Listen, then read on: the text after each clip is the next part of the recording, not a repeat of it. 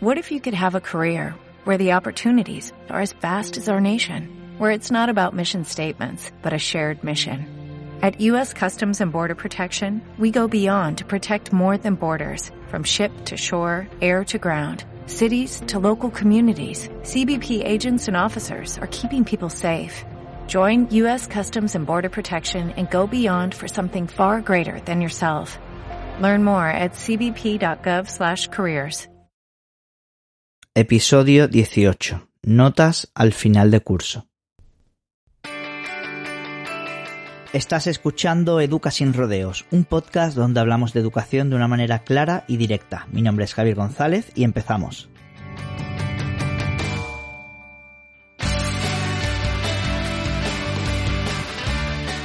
Hola a todos, hola a todas, bienvenidos y bienvenidas un día más a Educa sin rodeos y hoy quiero hablaros de un tema muy importante que está llegando ya en estas fechas. Muchos de vosotros o de vosotras ya habrás recibido las calificaciones o las notas al final del curso escolar o algunos o algunas de vosotros y de vosotras estarán próximas al llegar, ¿no?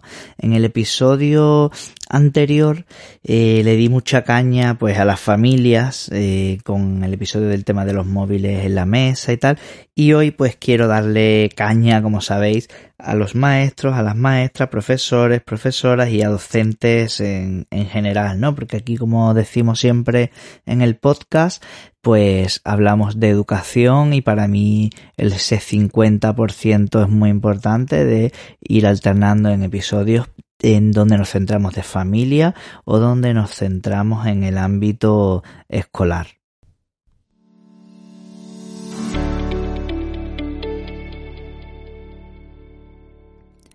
Y bueno, primero tendríamos que hacernos la siguiente pregunta, ¿no? ¿Qué son las notas de final de curso, ¿no? Bueno, pues las notas del final de curso, como todo el mundo sabe, lógicamente, son unas calificaciones, unas valoraciones, una evaluación, supuestamente, ¿no? De todo el curso, de todo el proceso educativo, ¿no? De todo el proceso de enseñanza, aprendizaje, ¿no? Que se llama en el punto de vista técnico, ¿no? De todo el curso y la evolución de ese alumno o de esa alumna en el paso por este, ¿no? Entonces, ¿qué es el proceso de evaluación? Bueno, pues el proceso de evaluación es aquel en el que de alguna manera valoramos, se hace una calificación, se califica, se valora, pues cuál ha sido eh, esos ítems que había que cumplir para ese trabajo o esa propuesta de trabajo que tenía el alumno o la alumna a lo largo del curso. ¿no? En función de cada maestro, cada maestra, cada profesor, cada profesora, esto puede ser muy distinto, ¿de acuerdo? Aunque en una amplia mayoría pues que ahora después un poco hablaremos sobre eso. En una amplia mayoría no nos vamos a engañar. Hay un peso tradicionalmente en la educación tradicional de nuestros colegios e institutos en el que los exámenes pues lógicamente tienen un peso fundamental en esas calificaciones finales. Es verdad que estos procesos van cambiando, son cambiantes en función de la edad y la etapa escolar que tienen los niños y las niñas. Bueno, ¿y qué, qué se evalúa? ¿Qué se evalúa en, en este proceso? Vale, fundamentalmente, o así debería de ser, se evalúan los objetivos que tú te hayas marcado como docente, como profesor, como profesora, para tus alumnos y tus alumnas. Es decir, que a principio de curso tú coges y dices, pues yo quiero que mis alumnos y mis alumnas eh, aprendan X cosas. Y en función de esos que has puesto en tu programación, en esos objetivos iniciales, tú verás si esos se van cumpliendo, si no se van cumpliendo, si hay que hacer modificaciones a lo largo del, del curso escolar, etcétera, etcétera. Aunque la mayoría de estos objetivos y la mayoría de los aprendizajes básicos que se pretenden están recogidos en la ley general, en nuestro caso de España, y luego cada comunidad autónoma ¿vale? Va contextualizando un poco esos, esos objetivos bajo ese paraguas común, ¿no? Luego muy importante también es quién evalúa y en qué dirección. Bien, y aquí empezamos ya con algunas de las polémicas que adelanto, pero que voy a tratar un poco en profundidad un poco más adelante, ¿no? ¿En qué, quién está evaluando? Bueno, pues en el noventa y tanto, 99% de los casos evalúan los profesionales, profesores, profesoras, maestros y maestras, y evalúan a los niños y a las niñas, ¿no? Y, y en, en esa única en esa única dirección, ¿no? Donde se mide, por decirlo de alguna de una manera, se valora si ese niño o esa niña ha alcanzado o no ha alcanzado los objetivos propuestos educativos para, para esa etapa escolar.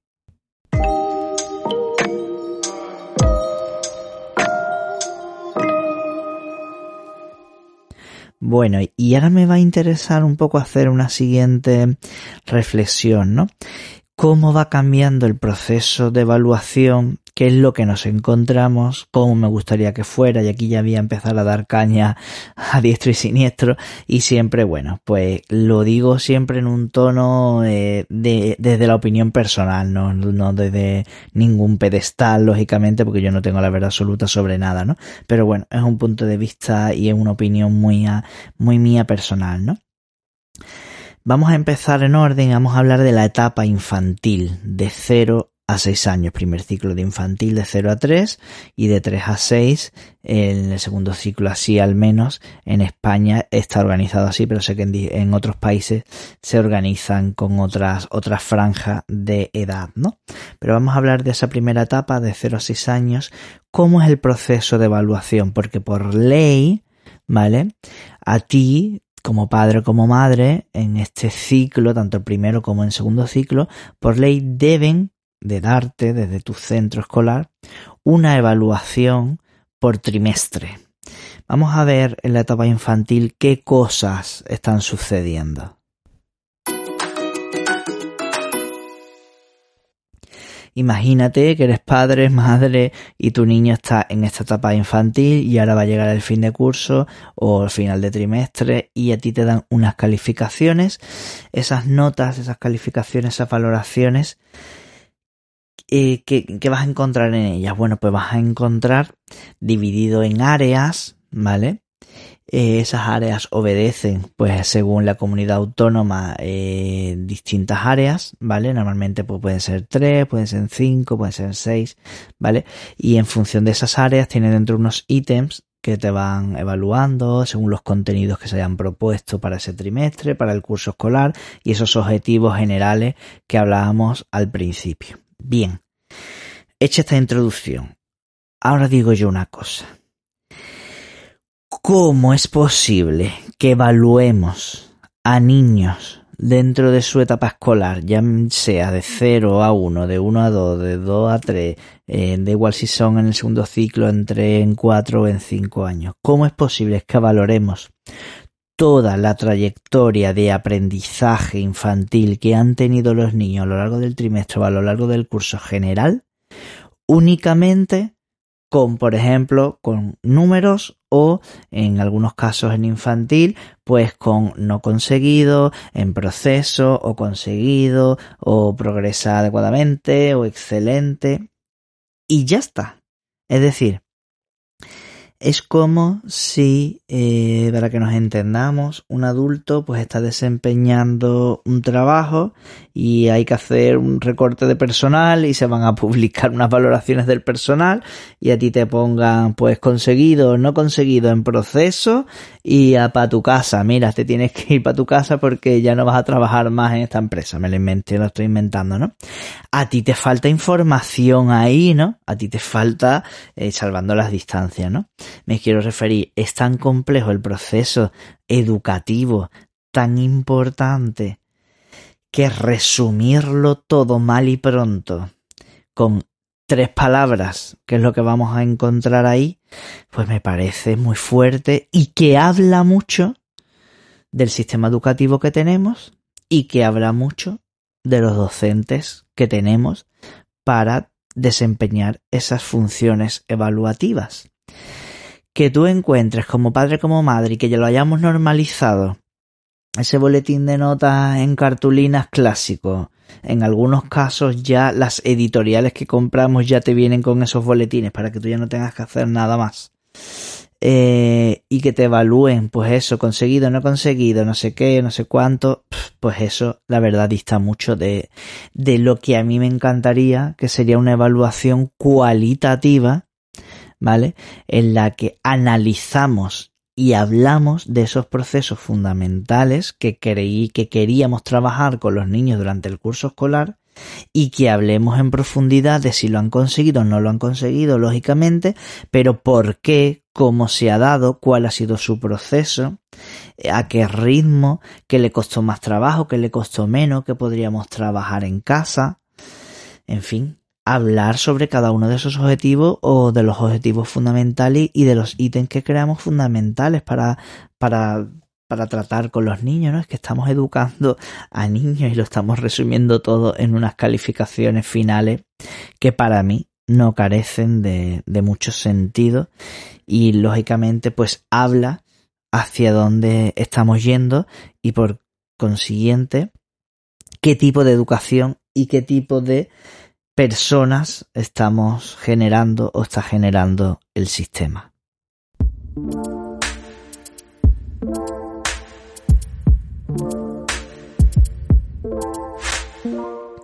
Porque cuando hablamos de educación infantil, pues claro, lógicamente a mí, y yo como me sale la vena de maestro infantil que soy, pues eh, en el primer ciclo, por ejemplo, eh, he visto auténticas barbaridades en las calificaciones de los niños y de las niñas.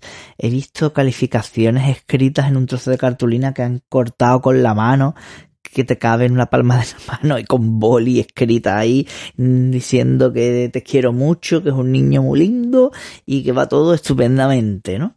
Mm, bueno, es que hay mucho más allá de eso, ¿no? Y lógicamente eso es importante, pero hay mucho más, ¿no?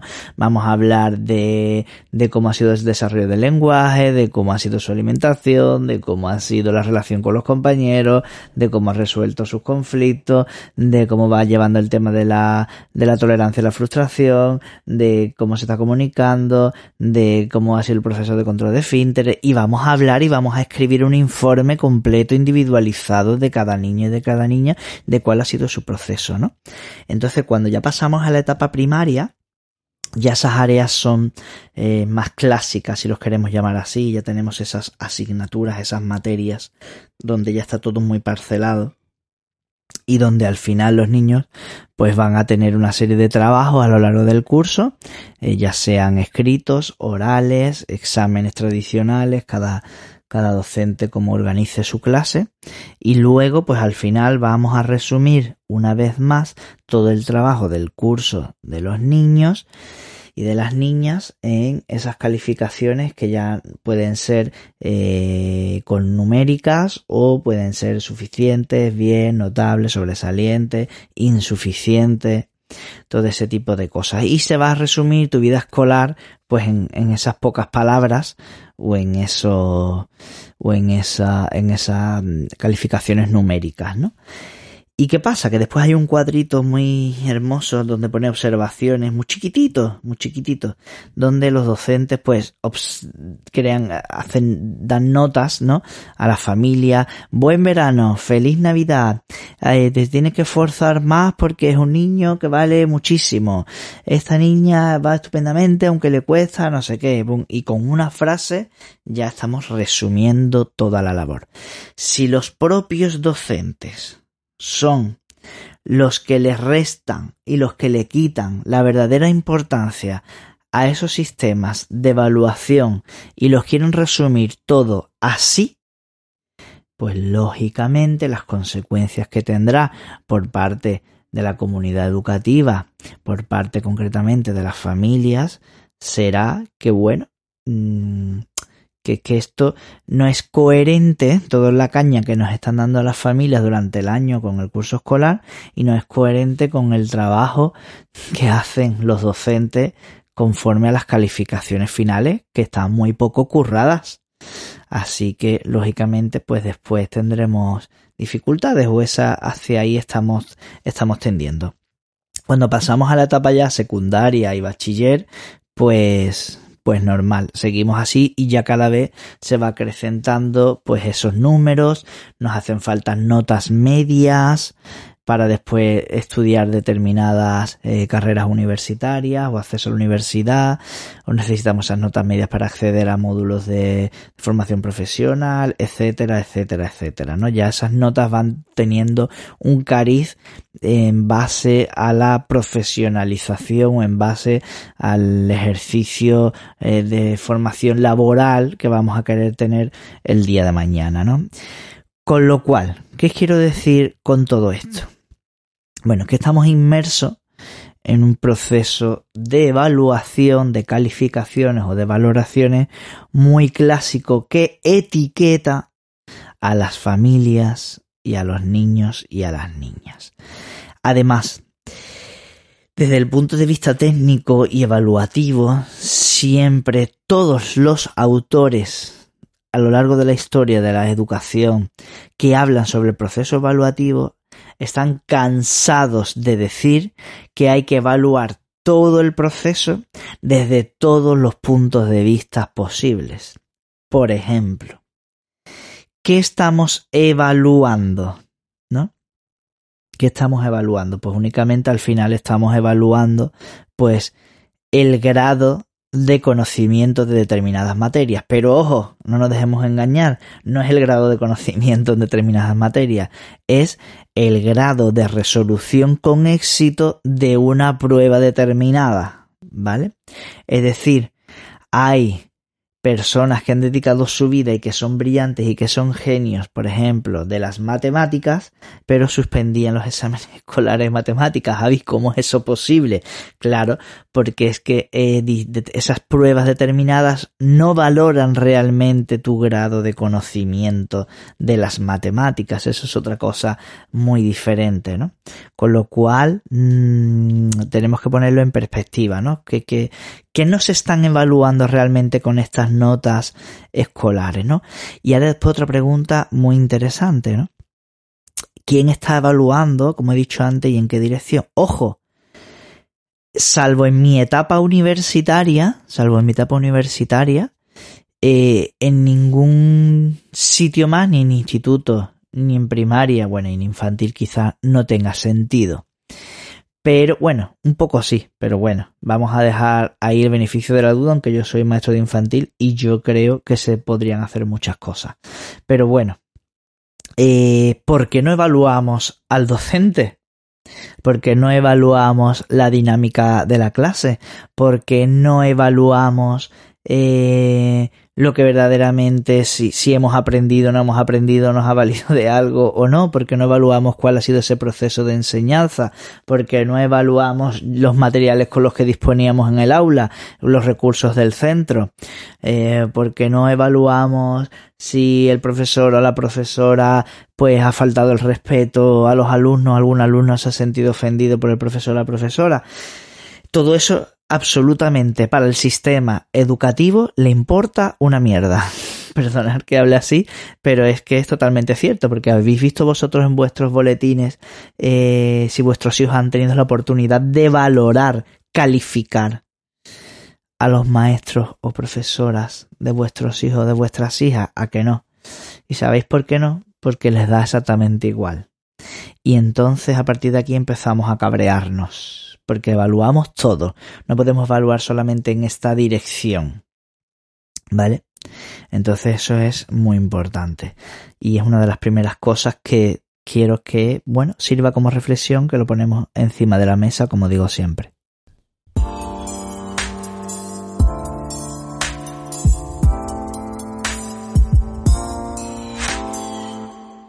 En este sentido, hace poco asistí a un taller de, bueno, de emprendimiento social, de innovación social educativa, etcétera, etcétera, etcétera.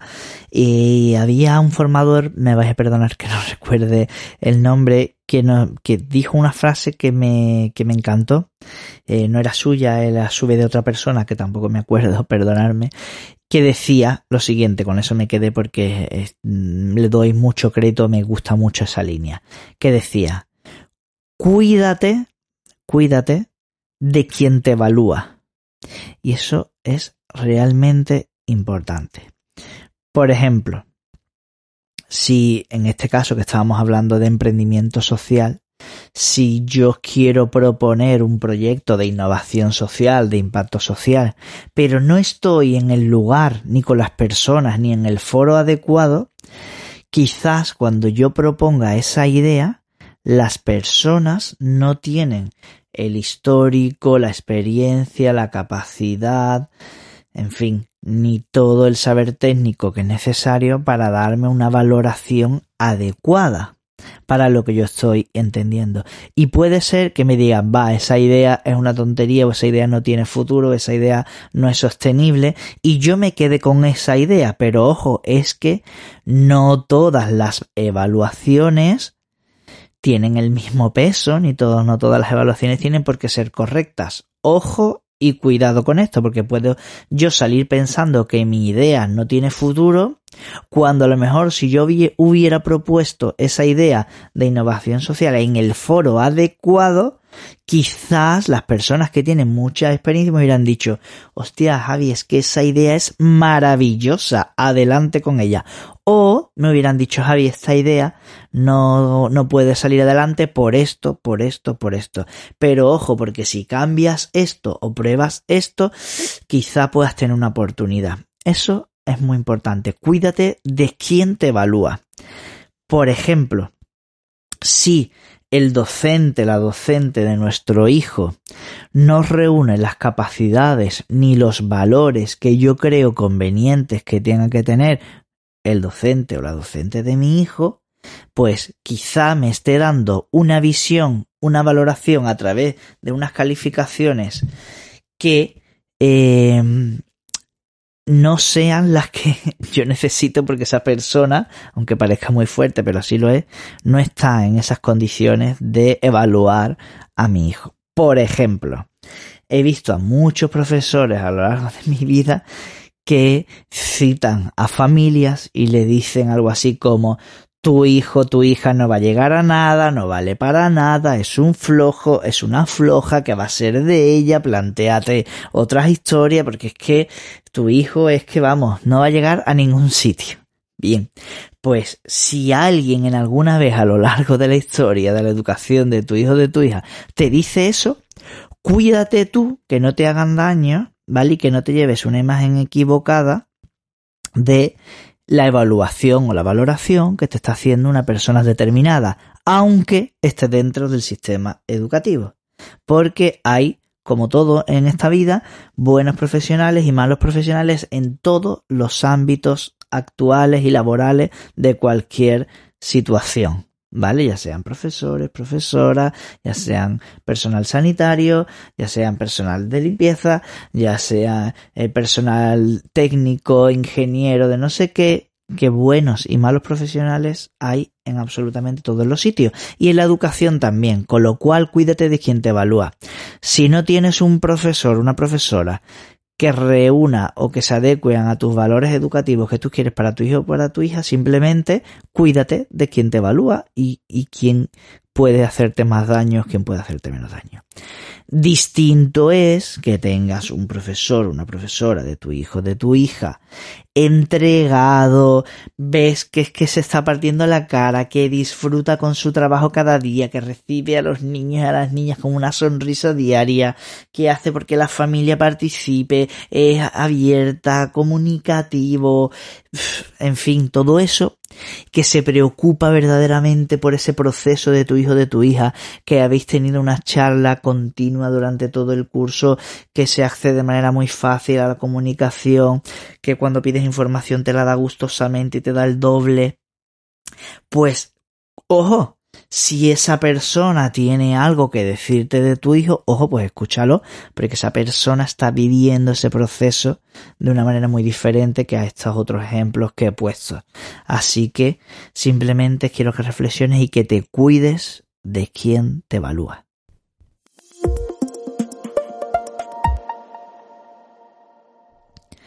Así que vamos llegando al final del episodio y un poco como conclusión podríamos decir que las calificaciones escolares de fin de curso miden una parcela muy pequeña, casi minúscula de la vida de nuestros niños y de nuestras niñas, porque es que además realmente ni siquiera miden las capacidades reales sobre un tema específico. Por ejemplo, hablamos de educación. ¿Cómo acceden los profesionales que están con tu hijo o con tu hija al sistema educativo? Pues aquí en España, si estás en un centro de escuela pública, se accede mediante unas oposiciones. Si estás en un centro privado, pues se accede pues mediante, me imagino, que una entrevista y ahí pues me dirán o no me dirán determinadas cosas. ¿no? Bien, eh, para acceder a este cuerpo de maestros, de maestras, de profesores profesionales, eh, a través de una oposición, ¿tú realmente crees que esa oposición está midiendo realmente si esa persona tiene o no las habilidades y las capacidades para ser un buen o una buena maestra o maestro? Está claro que no. Es decir, que ya desde el inicio ¿vale? Estamos viendo que esas valoraciones, esas evaluaciones, quizás no tengan sentido, porque en un examen escrito donde tienes que vomitar un montón de cosas que te has aprendido de memoria, eh, y que bueno, que en algunos casos, pues lógicamente hay que, hay que relacionar y hay que tener ciertos conocimientos de muchas cosas, lógicamente, pero eso demuestra después en el día a día, si tú tienes las habilidades para enfrentarte a un aula de 25 o 30 alumnos o alumnas, pues evidentemente no. Evidentemente esa prueba no mide esas capacidades. Y entonces, ¿qué nos encontramos? Pues que por ahí entran muchos profesionales excelentes, buenísimos, que hay que ponerles un monumento en los coles, y hay otros que lógicamente pues estaría bien despedirlos y que se busquen otro trabajo o que se preparen mejor esas estrategias, habilidades y capacidades porque tienen en sus manos a niños y a niñas en una etapa muy sensible y que en muchos casos pues vemos auténticas locuras. Así que mm, otra cosa muy importante que yo decía que miden una parcela muy minúscula de la vida de los niños es que eh, fijaros este ejemplo, ¿no? Que, lo he puesto en otros talleres que, que imparto, ¿no? Por ejemplo, estamos en el instituto eh, ya terminando la secundaria si queremos y un chico una chica ahora pues al final del curso va a recibir pues sus calificaciones finales de cuarto de la ESO no en este caso en España no y le van a medir pues eso. Pues vamos a imaginar un alumno o una alumna que ha sacado pues todos entre nueve y dieces no para el sistema educativo ese niño esa niña es de 10 es excelente es sobresaliente. Pero ¿qué están midiendo aquí? Pues lo que están midiendo aquí es, como decíamos antes, en la mayoría de los casos, que ha sabido completar determinadas preguntas de determinadas pruebas escritas, acompañado de algunas notas de grupales, de trabajo, de lo que tú quieras, pero al final eh, sabemos de lo que estamos hablando. Bien, pero puede ser que ese adolescente, aunque para el sistema educativo sea de 10, puede sufrir bullying, puede, puede tener problemas de relaciones sociales, puede ser infeliz, puede tener depresión, eh, puede estar, eh, sentirse muy solo porque nadie se relaciona con él, puede sentirse lo peor del mundo. Pero para el sistema educativo será de 10, porque no valoran a la persona, sino que se valora una parcela minúscula y si lo ponemos en comparación con todo esto que he dicho, que básicamente no tiene nada de importancia en comparación de si mi hijo puede sabe relacionarse con otras personas, si le están haciendo bullying o si no, o si es al contrario, un chico, una chica que saca unas notas buenísimas, pero que está todo el día pues faltando el respeto a los demás, haciendo bullying a los demás, pero como en clase, mientras las clases está callado, calladita, que es lo que quieren los docentes, Y después saca todos los exámenes excelentes para el sistema educativo, le importa un pito si hace bullying, si no hace bullying, si trata a los demás con desprecio, si hace auténtica salvajada, si chantajea a los demás con X cosas, si incluso ejerce violencia física, porque después si los exámenes saca todo 10, pues se la importa muy poco.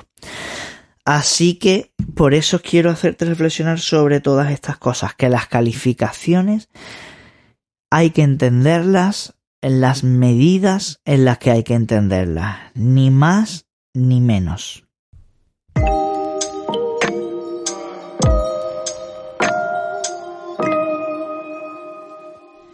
Entonces, ¿qué pasa, Javi? Que nos importa muy poco las calificaciones del colegio, quito mi hijo del colegio porque no vale para nada.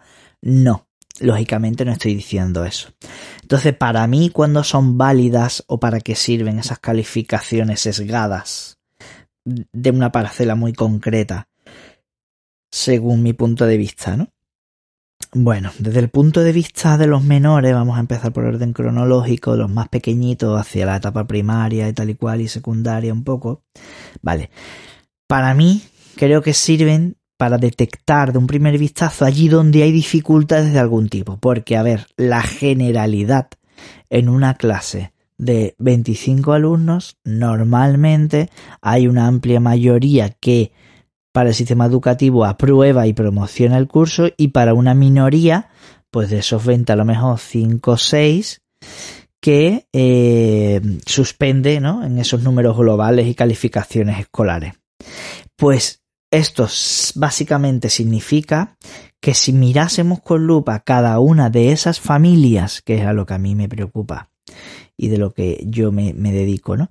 Si mirásemos esas cinco o seis familias con lupa, seguramente allí detectemos que hay carencias de algún tipo, dificultades de algún tipo, algún tipo de desestructuración, algún tipo de desorden, algún tipo de cosas raras y en definitiva es una llamada de auxilio que tiene la familia para que las autoridades competentes hagan algo para proteger a esos menores que están condenados ahora mismo al fracaso escolar, no porque no tengan capacidades, sino para que lo que están valorando en el sistema escolar, ese entorno familiar no está ayudando para que estos niños alcancen esos mínimos que se pretenden en las etapas escolares. Con lo cual vamos a ayudar a esa familia y a esos menores para que puedan entrar en este sistema educativo, nos guste más o nos guste menos, ¿no? En la mayoría de los casos, una familia, llamémosla general, eh, si los padres y las madres se preocupan, entienden la importancia de que los niños y la niña cumplan con las exigencias de la escuela, ya nos gusten más o nos gusten menos, y le dedican tiempo a ello, los niños y las niñas normalmente salen adelante. Con lo cual los que no salen adelante es que lógicamente hay algo que está fallando ahí que podamos ayudar a las familias. Otra cosa es que después este dato tan importante que podemos detectar desde edades muy tempranas las, el sistema, las autoridades competentes, pues no hagan su trabajo correctamente o no lo hagan con la efectividad suficiente para revertir ese futuro y esa condena que tienen esos menores desprotegidos. Aunque es cierto que de ese pequeño porcentaje de suspensos hay otro pequeño porcentaje de esos suspensos que no cumple con este criterio, sino que obedece a que la escuela básicamente se está encargando de tirar a la basura ese gran genio, esa gran genia que hay dentro de ese niño, de esa niña, pero que no casa con ese sistema escolar tradicional. ¿Vale? Y entonces poco a poco le va mermando su autoestima hasta que se lo carga y ese niño, esa niña tiene fracaso escolar, pero es un genio, ¿vale? Así que desde un punto de vista y casi ya llegando a la mayoría de edad en caso de la formación profesional o en la universidad, las calificaciones básicamente tienen el objetivo y desgraciadamente de conseguir ese título que te capacita legalmente, aunque seas malísimo en ello porque no te miden las capacidades, ¿vale? Pero te capacita legalmente a desempeñar, a desempeñar una profesión y te abre las puertas a determinadas profesiones. Por ejemplo, yo no puedo abrir una consulta privada de medicina donde voy a hacer una medicina general y voy a hacer operaciones privadas si yo no tengo los títulos adecuados que la ley me dicen que me capacitan para desempeñar esas funciones profesionales. Ojo, puedo ser el peor médico del mundo, el peor cirujano del mundo, pero que si tengo el título, lo puedo desempeñar, aunque sea malísimo. ¿Por qué? porque el título de medicina no se lo dan a los buenos médicos, sino se lo dan mediante otras pruebas que miden otras capacidades y otras facultades que serán estupendas, pero no son las de buen médico, ¿vale? Con lo cual, para desempeñar determinadas profesiones necesito un título, necesito unas evaluaciones, unas calificaciones que me capaciten para ello, pero que no están midiendo realmente eso. Hay otras profesiones que no necesitan de estas titulaciones, sino que tú, bueno, pues tienes que demostrar verdaderamente si tienes esas capacidades o no tienes esas capacidades que a mí pues me gusta más eso, la verdad. Lógicamente, eso se está dando mucho ahora en el sector tecnológico porque avanza más rápido que el sistema educativo. Por ejemplo, aunque tú no tengas la, la, titulación académica universitaria de, por ejemplo, ingeniería informática, no importa porque tú vas a una empresa me lo invento, de programación de X cosa o que necesitan tus capacidades tecnológicas para X cosa, aunque tú no tengas el título, ellos se van a encargar de ponerte una serie de pruebas que verdaderamente sí midan si tú cumples el perfil de lo que esta empresa quiere, porque tú vas a demostrar tus capacidades para resolver el tipo de situaciones que te vas a encontrar en la empresa en el día a día. Es como si a un maestro, antes de, de decirle, venga, pues tú vas a estar en este cole y dices, espérate, ven, vas a ir a esta clase y vas a hacer esto, a ver cómo te desempeñas, cómo te desenvuelves. Ahora vas a ir a otro ámbito, esto. Aunque el primer año en el que tú estás, una vez que has aprobado tus oposiciones, estás como de prueba y después te tienen que hacer una validación, no sé qué. Bueno, no conozco a nadie nunca jamás que no le hayan validado. ¿sabes? Con lo cual me parece de mentira. En este otro caso, pues sí, si tú no haces, si tú no apruebas verdaderamente esas pruebas, pues no vas a entrar en la empresa, ¿no? Así que cuando a medida que van creciendo los niños y las niñas, esas evaluaciones se van convirtiendo en capacitaciones legales que te abren más o menos puertas de eh, determinada desempeño, determinado desempeño de determinadas mm, profesiones.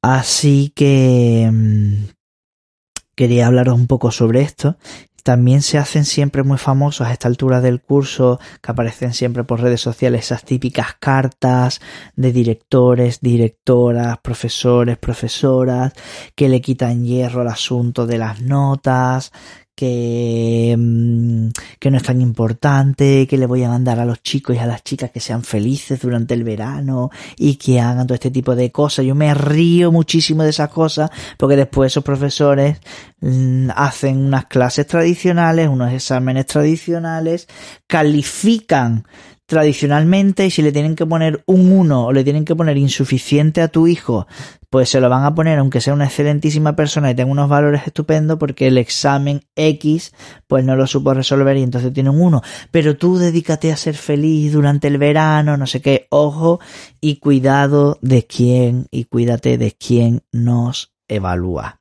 ¿Vale? Es un poco lo que yo quiero mm, decirte, porque todo está obedeciendo al final a un sistema social y estructurado que es simplemente así. Entonces yo quiero que lo analicemos conscientemente con perspectiva. Es importante que mi hijo y mi hija no tenga fracaso escolar, para mí indudablemente sí es importante, pero no a costa de todo.